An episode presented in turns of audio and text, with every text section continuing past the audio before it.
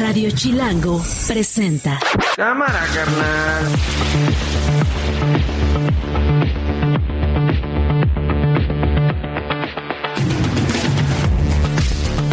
¿Cómo están? Viernes 27 de octubre, es la una de la tarde y a nombre de Nacho Lozano le damos la bienvenida a esto que no es un noticiero.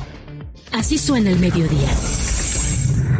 Voy a una gira al Estado de México, que ya tenía programada, pero estoy pendiente y ya, pues todos tienen ya sus tareas. Ciertamente en mi casa no hay suficiente comida, pero no por eso voy a venir a robar, a saquear, a llevarme cosas que en ese momento no se necesitan porque ni siquiera hay luz. ¿Para qué me sirve un refrigerador en estos momentos? No me sirve de nada. Pero creo que la gente no entiende. Está bien, bien, ¿no? El zócalo del centro de, centro de acopio para los damnificados en Acapulco. Y ella celebrando su segundo informe, como si trabajara la señora, como si trabajara. Me importa mucho. Me duele todo lo que pasa a mi guerrero y a esta capital. Pero asumí que es más importante este momento para convocarlos por guerrero. Esto no es un noticiero. Efectivamente, esto no es un noticiero. Yo no soy Jorge Chamorro, ya nos había acostumbrado en la semana a estar por acá. Bien en camino, pero esta vez estoy con ustedes, soy Diego Guerrero, les doy la bienvenida. Y pues evidentemente no podía ser de otra forma, las voces eh, protagonistas de la noticia siguen siendo y siguen llegando de, Acapulco, de Guerrero. Eh, las voces también del, del gobierno se siguen, siguen centrándose en eso. Toda la semana hemos estado intentando comunicarnos con Lenin Ocampo, reportero del sur de Guerrero. Por obvias razones, por obvias razones ha sido muy complicado. Hoy, hoy ya está mejor la comunicación y lo hemos logrado. Eh, muchas las imágenes que hemos visto en la semana, eh, los saqueos, eh, las autoridades tratando de restablecer las telecomunicaciones y las vías de, de transporte para llegar al puerto. Eh, yo creo que las palabras se quedan cortas ante las imágenes que hemos visto estos días. Lenin, Lenin Ocampo, reportero del sur de Guerrero, qué bueno que ya estás con nosotros. ¿Cómo estás? ¿Cómo han estado las cosas por allá? Platícanos. Pues fíjate que un poco caóticas, ¿no? Después de este huracán eh, Otis que pegó eh, muy fuertemente aquí en Chilpancingo, en, en Acapulco, perdón, Sí. y que eh, pues no estábamos preparados para una situación eh, como esta, ¿no? Normalmente en Guerrero pues sí pegan huracanes, eh, las afectaciones son a veces en zonas donde pues ya sabemos que están los ríos, la creciente, eh, las barrancas, ¿no? Eh, o terremotos, temblores que afectan también muy poco, a veces los temblores no nos afectan, pero este huracán arrasó como peor que un terremoto aquí de los que hemos vivido en Guerrero. Ahí te La detengo fue tantito. contundente. Te detengo tantito, querido Lenin. Dices, no estábamos preparados para este huracán. ¿Qué pasó? ¿Qué falló? El, gobierno ha dicho, hoy el presidente en la mañanera dijo este, que se actuó en tiempo y forma, que estuvieron avisando a la gente, pero ¿qué pasó? Fue devastador, eh, las imágenes, repito, han sido dantescas. ¿Qué pasó? ¿Qué falló en la, en la comunicación o en la acción después del golpe de Otis? Mira, hay muchas circunstancias, ¿no? El Estado de Guerrero es un lugar donde pasan muchas cosas. En Acapulco hay un, es una zona pues donde también mucha gente vive en muchas laderas, en, lugares donde eh, pues sí se puede- hay afectaciones siempre que hay tormentas. Aquí a lo mejor el gobierno fue avisando eh, por tiempo, ¿no? Va a subir a una categoría, va a subir a tal categoría, pero ya cuando el momento de la cuarta categoría como que invitaban a llegar a los refugios, pero mucha gente lamentablemente no quiere a los refugios principalmente por la rapiña, ¿no? Por el miedo de que le roben sus cosas, que es lo que está pasando ahorita eh, eh, a un nivel muy impresionante en Acapulco. Y la segunda, muchos turistas quedaban varados, pues unos porque venían llegando, otros porque su camión salía a las 8 o 9 de la noche, ya no salieron, el, el- el aeropuerto estaba cerrado. Eh, eso también ocasionó Ese tema, Eh, ese tema de los turistas, ¿cómo está avanzando? ¿Cómo está haciendo el regreso de ellos? Ayer ya implementaron un, un cruce, eh, puente aéreo. humanitario, Ajá. un, un puente, eh, se llama Apoyo a Guerrero, y ya empiezan a venir camiones de, de, de la Ciudad de México a recoger a los turistas para llevarlos a la Ciudad de México, principalmente porque es es caótico, ¿no? Todo es caótico. La central de autobuses, eh, hay gente esperando poder subirse un camión. Eh, en las calles ves a la gente, ahorita no está preocupada por lo que perdió, la mayoría está preocupada. Eh, van y entran a los, a los locales, a, a, a los comercios, se llevan sí se llevan eh, lo elemental, ¿no? Para, para poder comer, para poder este, estar estos días, pero también vemos mucha gente que se lleva motocicletas, televisiones, estufas, eh, y no nada más es un lugar enfocado, no es todo Acapulco. O sea, Esas, claro. En la costera barrieron en, en la otra parte que es el Boulevard de las Naciones, el Acapulco Diamante, en sus propias colonias, o sea, farmacias abiertas, lo que no te imaginas, ¿no? Todo. Oye, Lenin, y, en la información local, la información de las autoridades locales, el balance último, más reciente que tenemos, sigue siendo de 27 o 30 muertos. ¿Y qué más se ha dicho en, estos, en estas últimas horas del, del balance de Otis? 28 muertos, el sur manejamos 30, y hay que también decirte que en muchas localidades donde hubo muertos, pues la gente no los reporta porque pues es un proceso muy largo, ¿no? Eh, de llevar que, dejar que el semefo se lleve tu cuerpo y después ir a recogerlo a, a, la, a la fiscalía para que te lo entreguen, es un papeleo muy, pues muy problemático y que la gente mejor no lo quiere hacer y lo que hace va y encierra eh, a sus muertos en sus pueblos, ¿no? No los reporta. Y simplemente pues aparte las no hay comunicación. Claro, claro. tuvimos dos días bueno, yo estoy en Chilpancingo pero la vez que me intentó marcar yo estaba allá y no hay comunicación todavía no hay comunicación. La comunicación llega y se va. Justo Lenin. y, un poco y se y se pierde. Platícame. Entonces nadie sabe de su de sus familiares por ejemplo no claro descríbenos Lenin cómo fue la mañana siguiente al golpe de, Otis. ¿Qué pasó? ¿Cómo se sentía en las calles de Acapulco? ¿Y cómo está ahora la situación con todo esto de los saqueos? ¿Cómo está el ánimo de la gente? ¿Están echados para adelante o todavía no se están recuperando del golpe anímico y, por todos lados que les dio? Mira, yo el primer día, eh, bueno, el segundo día ya de, la llegada del huracán, yo entré a Acapulco a las 4 de la tarde, después de que estaban cerradas, se abrió la autopista, nosotros llegamos a entrar. En ese momento empezamos a ver que pues la gente empezaba a sacar cosas de los comercios y entramos hasta la costera Miguel Alemán, exactamente donde está la Diana Cazadora. Para mí fue impresionante, ¿no? Porque pues, yo conozco Acapulco desde hace muchos años y pues es una bahía que eh, es bonita, ¿no? Y cuando yo llegué, pues prácticamente todo, eh, los hoteles, plazas, destruidas, la costera está irreconocible, las mismas palmeras las desapareció el aire, eh, las tiendas con vidrios rotos, porque la mayoría pues son con vidrios para, que se muestre la, lo que venden, ¿no? En todo el camino de la costera Miguel Alemán, eh, llena, ¿no? De árboles, eh, obstruida también por lodo, por todo lo que te imagines que el huracán pudo haber volado tinacos, tanques, claro. Eh, láminas. Y, por ejemplo, la zona de bares, unos eh, en la Condesa, eh, son muy emblemáticos, Barba Negra, Barba Roja, eh, Paradise, hoteles, ¿no? Que están ahí, desaparecieron, ¿no? son bares tienen, te estoy hablando de más de 30, 40 años, que siempre han sido emblemáticos en el puerto de Acapulco. Sí, sí, sí. Y que de la noche a la mañana se fueron. Es un caos, es un, caos por donde... nunca les había pasado nada y también se fueron. Claro, por donde se ve. Estás en Chilpancingo tú, Lenin, este, y no podemos dejar de hablar de lo que pasó anoche con la, con la alcaldesa, tremenda polémica. Vamos a escuchar eh, el momento en el que le reclaman cuando estaba dando su, o después de dar su mensaje por su segundo informe de gobierno, hubo fuegos artificiales y demás. Vamos a escuchar cómo se puso la gente, por favor. Está bien, ¿no? El tócalo del centro de, de acopio para los damnificados en Acapulco. Y ella celebrando su segundo informe, como si trabajara la señora, como si trabajara. La alcaldesa obviamente respondió que lo hizo justamente pensando en la gente de Acapulco, en la gente de Chilpancingo que estaba preocupada y, lo importante para ella era informar. ¿Qué pasó, Lenin? ¿Qué lectura le están dando por allá?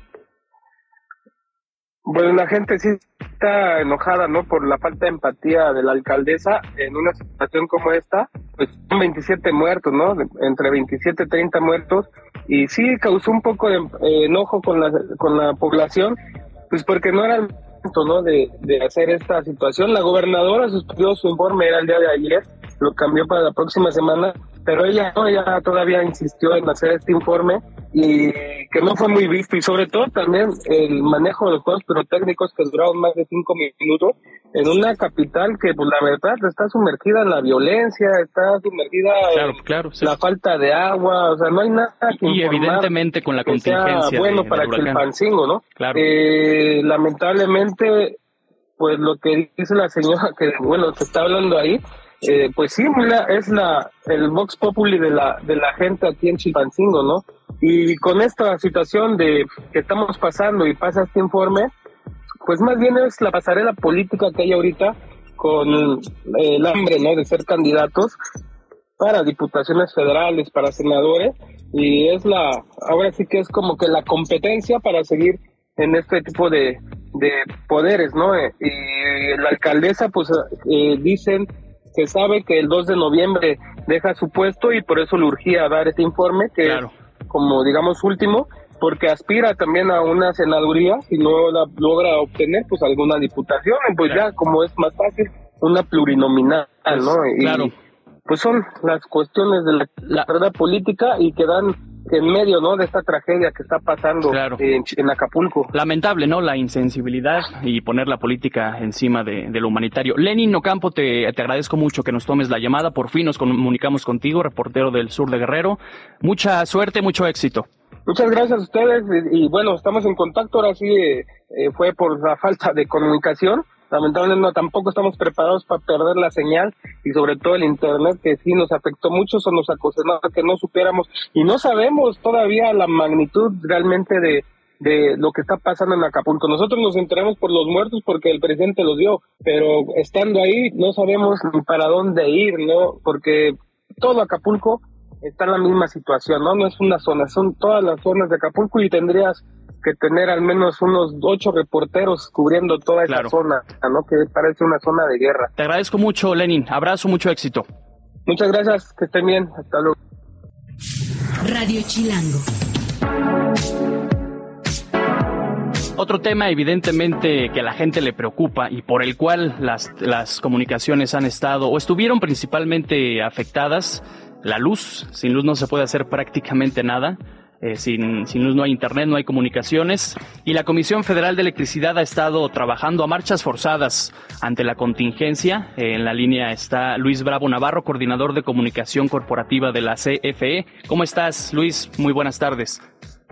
¿Qué tal, Diego? Gracias, muy buenas tardes. Eh, te agradezco mucho la oportunidad que nos das para informar a la gente. Y en efecto, ante el impacto del huracán Otis, la CFE emprendió acciones inmediatas para restablecer el servicio eléctrico y bueno, al momento se han restablecido el suministro a 50% de los usuarios afectados, los cuales representan el 15% de los 3.5 millones de usuarios totales allá en Guerrero. Eh, mira, eh, Diego, después de que se concluyó el patrullaje de la infraestructura y se tienen, eh, se, vemos que hay daños. Ayer decíamos que había 58 torres colapsadas y ahora eh, en este último diagnóstico que se hizo el día de ayer son 137 estructuras de líneas de alta tensión que son la fuente principal de energía eléctrica en la región y bueno, pues se ha priorizado precisamente para darle atención a esto. Y déjame platicarles rápidamente que conforme a esta evaluación, los recursos tanto técnicos como humanos han incrementado y hasta este momento se han dispuesto en puntos estratégicos a 1.528 trabajadores electricistas, 161 grúas, 548 vehículos, 52 plantas de emergencia, 14 de ellas han sido destinadas a hospitales y a zonas estratégicas como refugios, como eh, zonas de eh, terminales eh, de autobuses, etcétera, a, las, a, los lugares donde se bombea el agua potable para dotar de vital líquido a la población y seis helicópteros que son los que están transportando eh, todo el material como cables, postes, transformadores, etcétera. La noticia alentadora es que los ingenieros de eh, la CFE eh, calculan que al 30 de este mes, es decir, entre lunes y martes, se esté, esté restablecido el servicio al 100%. Excelente. Hablaste de más de 150 torres estratégicas, así lo puedo decir, colapsadas. ¿Cómo fue encontrar el panorama y, luego, ¿dirías que esta es la labor más titánica que ha hecho la, comisión en los últimos años, o no sé si de su historia? No, yo creo que la, CFE se caracteriza por estas labores desde hace muchos años que le, caracteriza, caracterizan. Desde luego hay eh, una eh, un reto enorme que tuvo que enfrentar la CFE y quizás sí sea una de las más importantes a lo largo de muchos años. Pues felicidades, Luis, eh, te agradezco mucho. Luis Bravo Navarro, coordinador de comunicación corporativa de la Comisión Federal de Electricidad. Felicidades y gracias por el esfuerzo que están haciendo. De verdad que ha sido titánica, del tamaño del país y, que seguro la respuesta será favorable. Gracias a ustedes. Muy buenas tardes. Muy buenas tardes. Gracias. Esto no es un noticiero. Bien hicieron una labor titánica eh, Telmex y Telcel. Las telecomunicaciones repito, son elementales y han sido indispensables para comunicarse entre familias, para que las autoridades también tengan eh, forma de comunicar a la población en general. Nos acompaña en la línea Renato Flores Cartas, él es subdirector de comunicación corporativa y de relaciones gubernamentales de América Móvil. Eh, ¿Cómo estás, Renato? Muy buenas tardes. Diego, buenas tardes a ti y al auditorio. Gracias. Eh, ¿Qué pasó? ¿Con qué se encontraron a la mañana siguiente, querido Renato, eh, del, golpe de Otis? Eh, ¿Con qué se encontraron y en qué momento empezaron a trabajar con todos sus recursos, me imagino, para restablecer las, las comunicaciones? Comenzamos a trabajar prácticamente de forma inmediata una vez que las autoridades correspondientes nos apoyaron y hay que destacarlo el apoyo que recibimos para que nuestros equipos, nuestro personal pudiera ingresar a la zona y trabajar. Lo primero era encontrar dónde estaban las afectaciones. En el caso de Telmex, gracias a la automatización de su red, pudimos ubicar dónde habían cortes a la fibra óptica, se trasladaron los técnicos especializados para hacer el trabajo y actualmente te puedo decir que la red dorsal de Telmex está totalmente operativa, tanto en el trayecto principal como en el de protección que se tiene para ofrecer servicio en Acapulco. Ahí te interrumpo, Renato, perdóname. ¿Eso, ¿Eso qué significa? Que todas las personas que tienen un teléfono Telmex eh, tienen servicio y pueden hacer uso de la red? Esto significa dos cosas. La primera, la red que te mantiene, que mantiene comunicado y conectado a Acapulco por fibra óptica ya está operando. Ahora bien, hay una segunda etapa, hay dos etapas, hay dos pasos todavía adicionales. Uno, el suministro de energía eléctrica. Requieres energía eléctrica. Dos, como tú bien sabes, debido a los fuertes vientos y a las inundaciones, mucha infraestructura pública de distintas empresas, incluida Telmex, sus postes, los cables telefónicos, ese cable que llega a la casa del usuario que se conoce como bajante, en muchos casos están eh, fueron afectados por el paso del huracán, claro. ¿ok? Esa es una segunda etapa, eso nosotros lo llamamos la red metropolitana, que son los postes, el cable y todo eso que tú ves, y en este instante te puedo decir que ya se han desplegado a cientos de trabajadores. ¿Tienes el número exacto? ¿Tienes el número exacto? Labores. ¿Cuánta gente tienen trabajando, Renato? estamos hablando, la verdad es que sí son varios cientos de trabajadores. Muy bien. Los que tenemos, imagínate, tenemos más de tres, casi cerca de 400 vehículos ya eh, eh, reparando, trabajando, hay un helicóptero de apoyo, en fin, eso es lo que está haciendo del lado de Telmix. Del lado de Telcel te puedo informar que tenemos ya una recuperación cercana al 60%.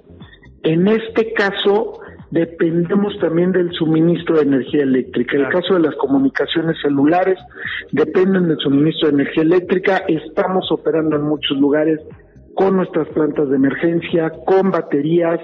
Se ha desplegado personal también para que pueda continuar con estos trabajos. Ellos están llevando más baterías, más plantas y estamos con este avance, ya hemos restablecido cerca del 60% y solo estamos eh, trabajando muy intensamente en las zonas donde se carece de energía eléctrica y aquellas donde hubo daño físico a la infraestructura también. Es un trabajo que están haciendo también los equipos de Telcel en este momento. Claro, recién hablábamos eh, con personal de la Comisión Federal de Electricidad, me imagino pudiste escuchar parte de la conversación, y nos decía eso es un trabajo eh, coordinado, ¿verdad? Que depende de, áreas gubernamentales y del sector privado. Platícanos eh, los apoyos que están otorgando en Acapulco, en Chilpancingo, en Atoyague, en Ometepec, en Tixtle, en Chilapa de Álvarez. entiendo que es una especie de paquete de datos para que la gente pueda comunicarse fácilmente. Sí, claro, encantado. Mira, en el caso de Telcel, a todos sus clientes de prepago, todos los clientes que, eh, que tienen un kit amigo, por ejemplo, se les está abriendo llamadas, mensajes de texto y WhatsApp ilimitados sin costo, además de 400 megas para que puedan navegar. Esto va a ser a partir de hoy y hasta el 2 de noviembre van a contar con con esto. Adicionalmente, los clientes de postpago tienen llamadas, mensajes de texto y WhatsApp ilimitado y se les dos mil megas. Y lo dices muy bien, es para quienes viven en estas comunidades de Guerrero que fueron muy afectadas por el paso del huracán, donde estamos restableciendo los servicios. Es importante ya, ya estar para nosotros cerca del 60%, seguir avanzando con este trabajo en todas nuestras centrales y en todas nuestras antenas para que la gente pueda continuar comunicada en todo momento. Y si me permites, quisiera compartirte una información que acabamos de liberar por parte de Fundación Carlos Slim y por parte de Fundación Telmex Telcel han iniciado ya hoy con la entrega de 26 toneladas de ayuda humanitaria a las personas damnificadas en Acapulco. Renato Flores, te agradezco mucho, felicidades por el trabajo, lo están haciendo como siempre excelente y también por esto último que nos, nos acabas de decir, todos, todos sumamos. Gracias Renato. Gracias Diego, hasta pronto. Muy buenas tardes. Las noticias de una. Estamos de vuelta, una 25, una 25 de la tarde. A esta hora, Glo Hernández en FA. ¿Cómo estás, Glo? Muy bien, Diego. Muy buenas tardes. Jorge también y auditorio de Radio Chilango. El presidente López Obrador descartó regresar a Acapulco porque dijo ya tenía programada una gira de trabajo por el Estado de México referente a los programas sociales. Aseguró que de cualquier forma estará pendiente de los trabajos en el puerto. Escuchemos. Voy a una gira al Estado de México que ya tenía programada, pero estoy pendiente y ya, pues todos tienen ya sus tareas. El Servicio Meteorológico Nacional pronostica que hay 90% de probabilidad de un ciclón tropical en el Océano Pacífico llamado Pilar. Hasta esta mañana todavía estaba a más de 400 kilómetros de Chiapas. Movimiento Ciudadano publicó la convocatoria para los militantes y ciudadanos que aspiren a participar en el proceso interno de selección y elección de candidatos a la presidencia, Senado y Cámara de Diputados. Deben tener como mínimo 500.000 firmas de por lo menos 16 estados. El Gran Premio de México de la Fórmula 1 inicia este viernes en el Autódromo Hermanos Rodríguez. Hoy es día de prácticas. La primera fue de 12.30 a 1.30, la segunda es de 4 a 5 de la tarde. El mexicano Sergio Pérez busca la gloria y conseguir más puntos. Esto no es un noticiero. ¿Qué asunto este del... Ya te nos fuiste, lo íbamos a platicar contigo del, presidente López Obrador, Obrador. Tiene eh, cosas que hacer. ¿Y cómo, lo vieron ustedes? ¿Nunca le ha gustado ir a las zonas del desastre cuando hay inundaciones, cuando en este caso que fue el, huracán? ¿Le salió bien o le salió mal lo que vimos en redes, la camioneta torada? ¿Cómo vieron el asunto? Yo, yo creo que, digo, al final de cuentas lo importante era estar con los afectados, buscar la manera de darles un apoyo moral y demostrar que el gobierno federal va a trabajar eh, para ayudarles a salir de esta tragedia, porque si vemos las imágenes son, son muy tristes. E incluso ya se dio a conocer eh, una lista de los de las personas que se encuentran en los refugios allá en Guerrero. Eh, estamos hablando de una lista de más de 1.600 personas Eh, vamos a compartir esta lista en redes sociales por si está buscando alguno de sus familiares que no ha tenido la posibilidad de hablar con ellos. Vea si están ahí. De hecho, vienen eh, agrupados por hotel, vienen agrupados por hotel, vienen sus nombres completos. Entonces, para que le echen un ojo y se den cuenta de que al final se está trabajando entre todos, eh, buscando la posibilidad de, pues, de ayudar, de ayudar todos como, como mexicanos, como siempre lo hemos visto. Glo, ¿crees que hubo insensibilidad del presidente? Me voy al Estado de México, yo sé que tengo que ir a Acapulco, pero ya tengo mi gira. Pues yo creo que el hecho de que haya estado ahí y viendo que efectivamente el desastre superaba la magnitud de lo que todos podemos imaginarnos en un momento dado, habla de que pues estuvo ahí presente el mero día, ¿no? Al final tiene una agenda que cumplir y que cubrir y si bien puede ser menos importante o no, no sabemos cuáles son aquellos compromisos que también tienen otros políticos para poderlo en un momento dado pues pues, eh, solucionar por parte del presidente, creo que pues se tiene que mover a otro lado, pero ya vio cómo está la cosa, él mismo quedó atascado ahí, entonces pues esperemos que a partir de esa visita sí se hagan las cosas bien y que la magnitud del problema se tome en cuenta desde el gobierno federal. Sin duda, gracias Glo. Radio Chilango. Y hablando de política, eh, la carrera de Morena en la Ciudad de México cada vez está cerrando muchísimo más. Eh, sabemos ahora que digamos, la pelea, la contienda interna va a ser entre Omar García Harfuch, exsecretario de Seguridad Ciudadana, y Clara Burgada, quien era alcaldesa de Iztapalapa. Para más detalles, le agradecemos muchísimo a Heidi Osuna, directora de Enroll. Nos acompaña en esto no es un noticiero. ¿Cómo estás, Heidi? Muy bien, muchas gracias. Qué gusto estar con ustedes. Oye, platícanos, eh, ¿qué están encontrando ustedes en esta, en estas dos, dos personajes tan importantes de Morena aquí en la Ciudad de México? Hicimos, eh, publicamos el día de hoy para el país eh, esta encuesta en vivienda y simulamos el cuestionario que aplica Morena o que aplicará Morena eh, para la interna. Y bueno, vemos una amplia ventaja para Omar García Harfuch. Si el día de hoy fuera la elección, tendría 36% de intención de voto. En segundo lugar, Clara Brugada con 25%. Tercer lugar, Hugo López Gatel con 14%. Mariana Boy 5% y Miguel Torruco 3%. Em, también si hacemos el corte sobre los afines a Morena, eh, recuerden que la encuesta se hace a población en general, pero como preguntamos afinidad partidista, también vamos a ver si los números cambian y la verdad no, eh, solamente se consolidan eh, los punteros. Omar García Harfush tiene 41% dentro del 43% que dice ser afín a Morena. Segundo lugar, Clara Brugada, eh, con 32%, Hugo López Catel con 15%. Lo único que vemos es que se mueve, que, hay menos indecisos en los afines a Morena, pero eh, pues la distancia se conserva, la amplia distancia de Omar García Harfuch se conserva. También em, preguntamos sobre los atributos que Morena, Morena pregunta. Eh, al final del día, la encuesta de Morena la gana quien gane el mayor número de puntos, de un total de 10 puntos. En el caso de Ciudad de México, eh, Omar García Harfuch también se lleva los 10 puntos. Em, por ejemplo, la opinión positiva, eh, él tiene 34% de opinión positiva frente a 22% de opinión positiva de Clara Brugada. En el tema de honestidad, tiene 31% frente a 22% de Clara Brugada.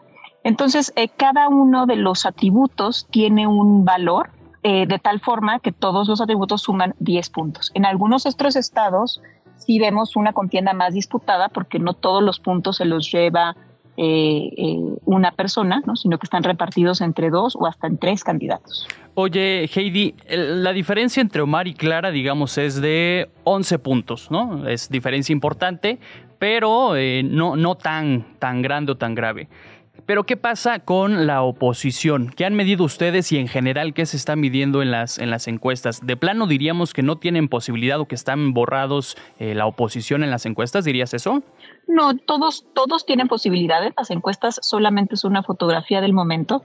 En este caso publicamos la, la, interna de Morena porque del frente no sabemos em, eh, cómo va a ser, ¿no? Si va a ser en vivienda, si va a ser telefónica, cómo va a ser el cuestionario o, si efectivamente va a ser encuesta, ¿no? Ya que sepamos cuál va a ser su método para seleccionar candidato, pues entonces estaremos nosotros eh, haciendo una réplica de esa metodología para poder, para poder publicarla. Lo que sí preguntamos fue eh, por afinidad partidista, por ejemplo. Sí. Y bueno, vemos 43% de Morena, pero el PAN tiene 22%, y el PRI tiene 7% de afinidad partidista.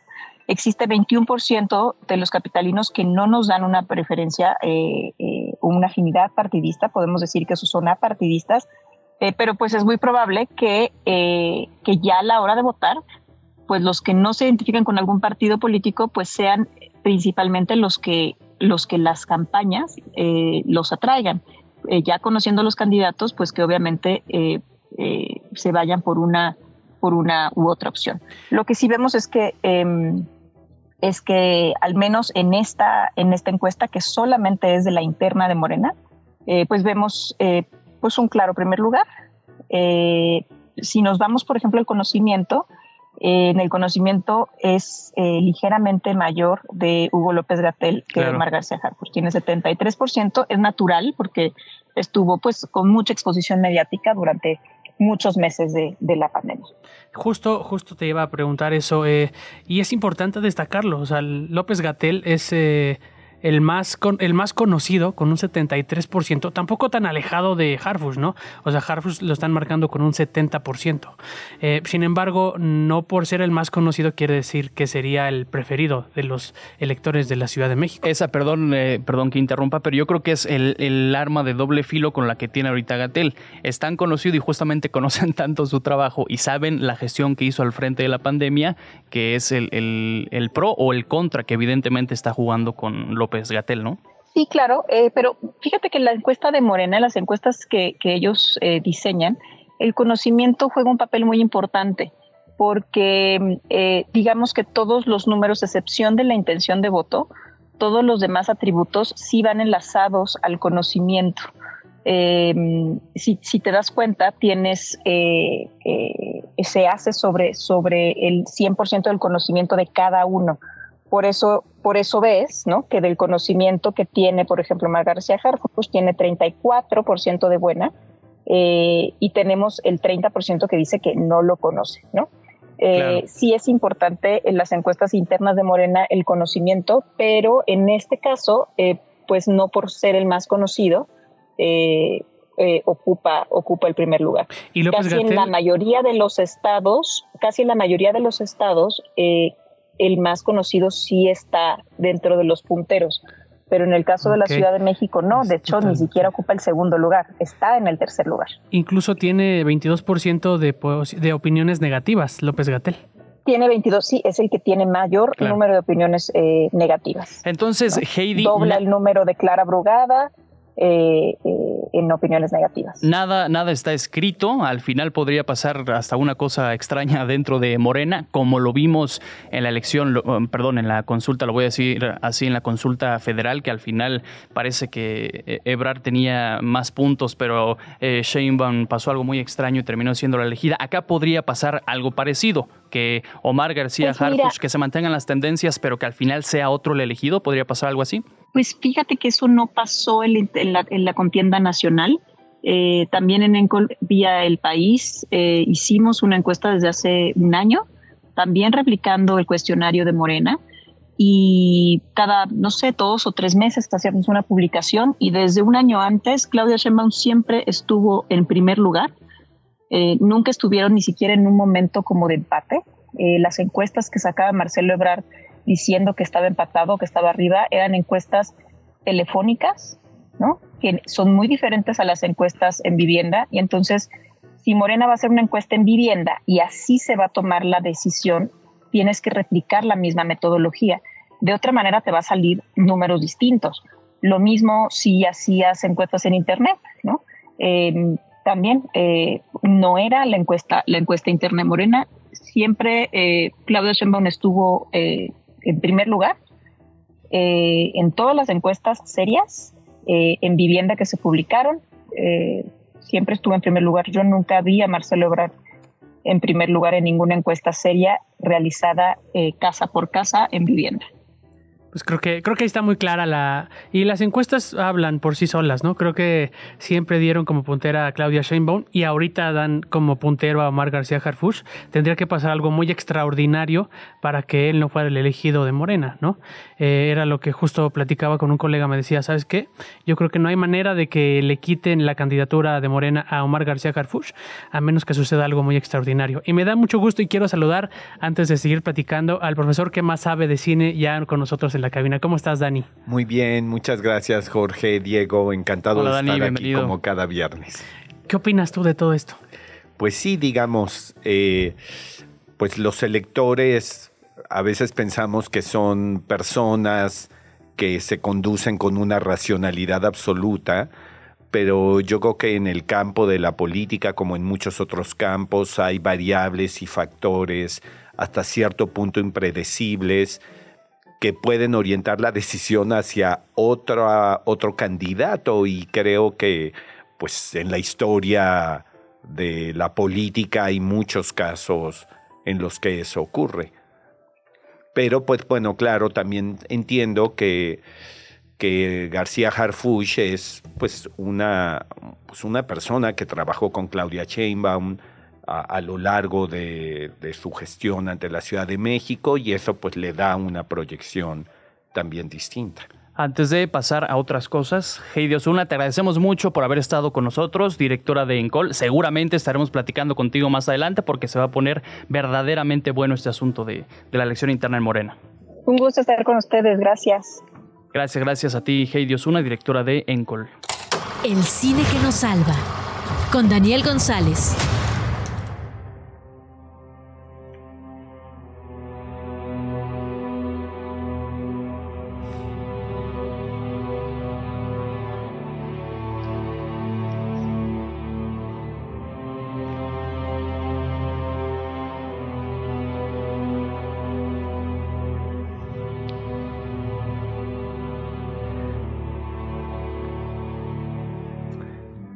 No sabemos ni qué demonios estamos escuchando, porque esa no era la canción que habíamos elegido, pero justamente el cine nos salva, entonces sálvanos en esta ocasión, Daniel. Claro, claro. Pues miren, hablando de racionalidad, eh, se estrena este viernes la película El Poder de los Centavos, una película estadounidense de Craig Gillespie, que creo es más interesante por lo que cuenta que cómo lo cuenta. Eh, a finales de enero eh, de 2020, en plena pandemia del COVID, eh, se sobrevaluaron las acciones de una muy famosa tienda de videojuegos en Estados Unidos que se llama GameStop. Y la gran pregunta, ¿cómo es posible que una empresa que venía en picada desde 2019, porque como todos sabemos los videogamers han migrado hacia, eh, hacia jugar en línea, como, como también los espectadores de cine o de televisión. Y bueno, la, gran pregunta es cómo se logró que esta empresa que iba a la baja, que había tenido que cerrar muchas tiendas en los últimos dos años, de repente se convirtió en todo un fenómeno a tal grado que la Bolsa de Valores de Nueva York durante esos dos días en donde subieron las acciones de la empresa casi 500%, tuvo que detener las operaciones 20 veces durante tres días. Bueno, lo que ocurrió es que un personaje fascinante eh, que tenía un subforo en Reddit. No, en, eh, Reddit no es tan popular en México, pero es una red social que en Estados Unidos es muy popular y que es en realidad un foro de discusión para intercambiar, bueno, opiniones. Y hay subforos dentro de Reddit. Eh, y Kit Gill era un chico que se había quedado sin trabajo y en pandemia pues se dedicaba a publicar opiniones sobre temas económicos. Él había invertido en GameStop desde 2019 y había invertido 50 mil dólares hasta 2020 y la gran pregunta es, bueno, ¿cómo lo logró? Empieza a través de su foro a convencer a la gente que valía la pena invertir en las acciones de GameStop a pesar de que iban a la baja. Y entonces Kit les dijo, inviertan, inviertan, en la medida de que más personas entremos para comprar acciones, podemos lograr que se eh, sobrevaloren y fue justamente lo que logró. Entonces, muchísima gente de clase media y de clase trabajadora, de repente se descubre que lo poco que había invertido se tradujo en miles o hasta en millones de dólares. Pero claro, como bien sabemos, en un juego como lo es la bolsa, unos ganan y otros pierden. Y quienes resultaron perdedores fueron los fondos de inversión eh, que son administrados por multimillonarios y la película justamente cuenta toda esta historia que, que fue real y el enfrentamiento con los directores de los fondos de inversión. Y, y, bueno, la historia es fascinante, ¿no? Porque además a partir del caso de GameStop se generó una categoría que es acción meme, que acción meme que justamente consiste cuando una acción se vuelve viral, se viraliza rápidamente y entonces su precio empieza a elevar. Y a partir de este caso, pues hay toda una serie de discusiones sobre si se deben de regular los comportamientos de los accionistas que compran acciones a partir de consejos, de influencers, que tienen canales en alguna red social.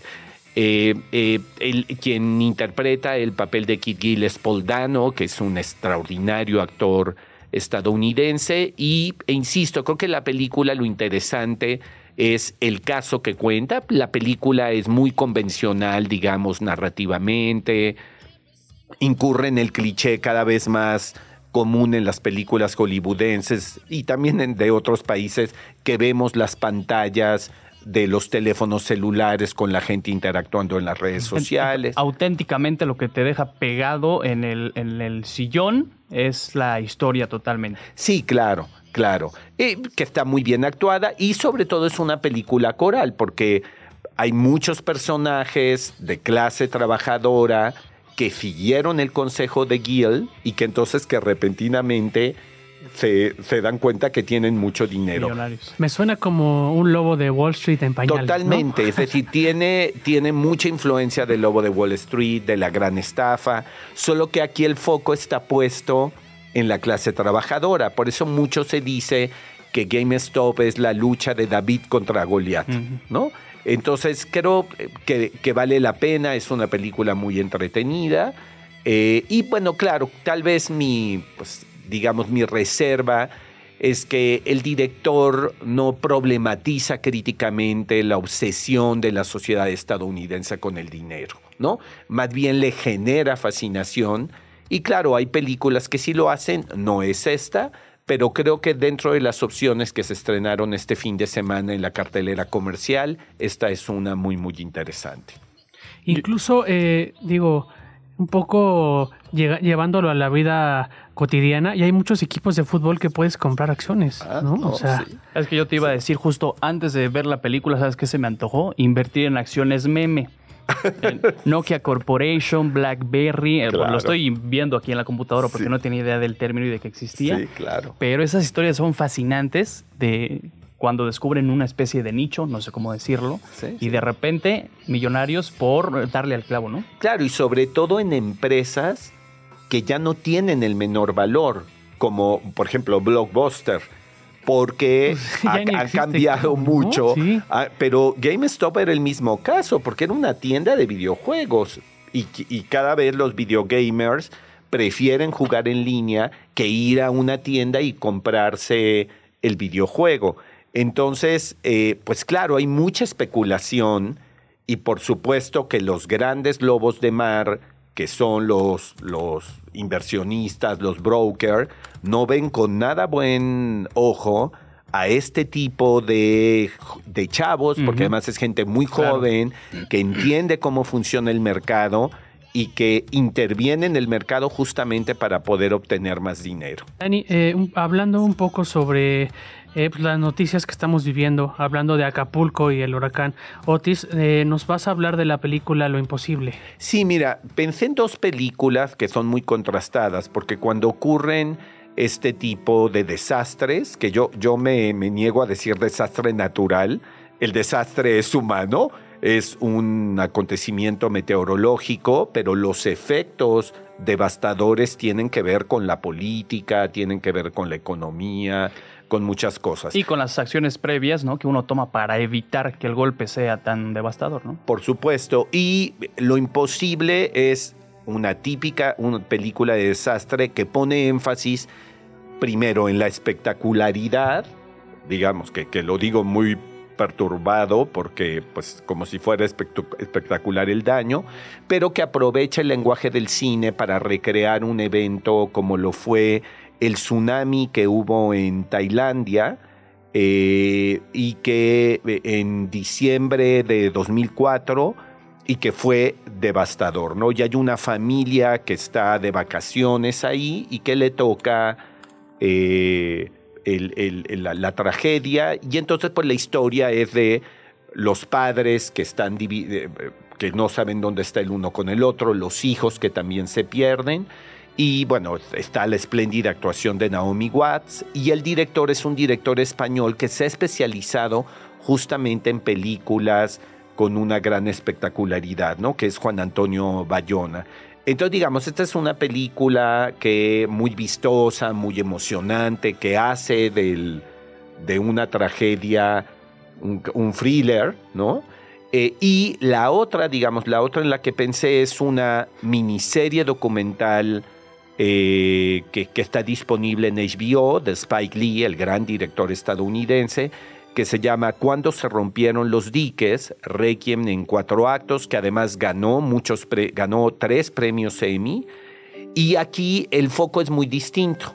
Se concentra en lo que tuvieron que vivir las familias en Nueva Orleans que fueron afectadas por el huracán Katrina en 2005 y bueno, su relación con el gobierno, la carestía, lo que tuvieron que hacer. Entonces, digamos, me parece interesante porque dentro de las muchas películas que hay sobre desastres naturales, tenemos las que apuestan por la espectacularidad y las que apuestan por las historias humanas. Y Dani, y, nada más para cerrar como este tipo de, películas y series, no sé si recuerdan la de un rescate de una, en una cueva en Tailandia, de un equipo de fútbol de chavitos juveniles que se meten a la cueva y ya no pueden salir, se avientan. Creo que hay una serie en Netflix que está buenísima. Pasan ahí, me parece, un mes, ¿no? Sí, claro, claro. Se les acaba el aire. Estas películas, perdón, mi George, este, ¿llaman a la reflexión o se quedan en lo que decías, en la espectacularidad? Sí, lo imposible sí es una película melodramática porque,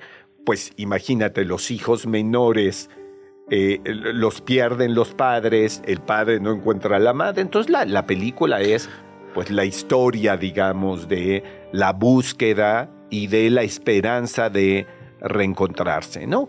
Eh, pero cuando se rompieron los diques, sí entra más profundamente y es una denuncia sobre las omisiones que cometió el gobierno de George Bush frente a la tragedia. Muchísimas gracias, Dani. La palabra canta. Pero también baila, se investiga y se explica. Oigan, eh, me gustaría preguntarles algo. Eh, ¿Quién no ha usado la palabra chido alguna vez en su vida? Y no creo que haya una palabra más chilanga eh, que chido, ¿no? Le agradecemos muchísimo a la doctora Idaneli Mora, doctora lingüística de la Universidad Nacional Autónoma de México. Nos acompaña aquí en Esto No es un Noticiero. ¿Cómo está? Hola, ¿qué tal? Muy buenas tardes. Qué chido que nos acompañe, doctora. Pues sí, lo, interesante de, esta palabra es que está bien chida, pero lo que no está chido es su origen, permítanme decirles. ¿por? Bien, existen teorías en torno a ella, en tanto que lleva a que lingüistas e historiadores de la lengua pues no nos pongamos de acuerdo en cuanto a su origen, pero les voy a puntualizar algunos aspectos importantes.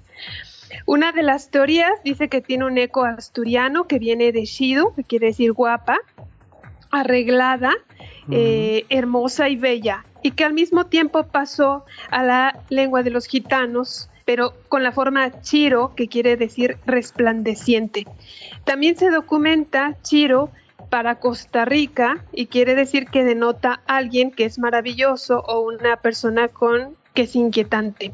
Sin duda diremos que este adjetivo, que tiene significados como útil, gustoso o agradable, también se le atribuyen otros como bueno, bonito o muy bueno y que es cierto que como que coloquialmente podemos darle diferentes significados. Entonces vemos cómo esta palabra ha pasado al léxico mexicano pues a través de oleadas migratorias, eh, que sería en este caso el asturiano.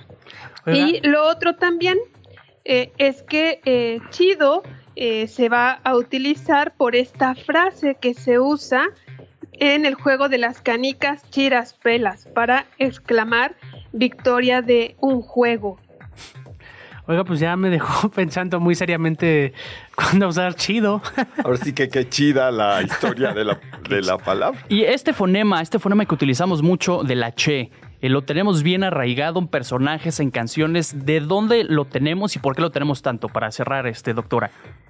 Lo tenemos en el español, va a ser una creación de este fonema posterior, no es de latín, sino surge posteriormente y justo va a generar múltiples palabras que van a llenar estos huecos de comunicación. Doctora Idaneli Mora, muchas gracias por estar cada viernes con nosotros. Muchísimas gracias a ustedes. Buenas tardes y un saludo para su auditorio. Muchísimas gracias. Y antes de cerrar, vamos rápidamente con Glo Hernández con lo más importante. Ya salieron los primeros vuelos rumbo a la Ciudad de México con turistas varados en Acapulco por el huracán Otis. También esta mañana despegaron dos aviones de la Fuerza Aérea Mexicana con cuatro toneladas de ayuda humanitaria con destino al puerto de Acapulco. Hasta hoy se han distribuido 7.000 despensas en diversas colonias, así como 7.000 litros de agua.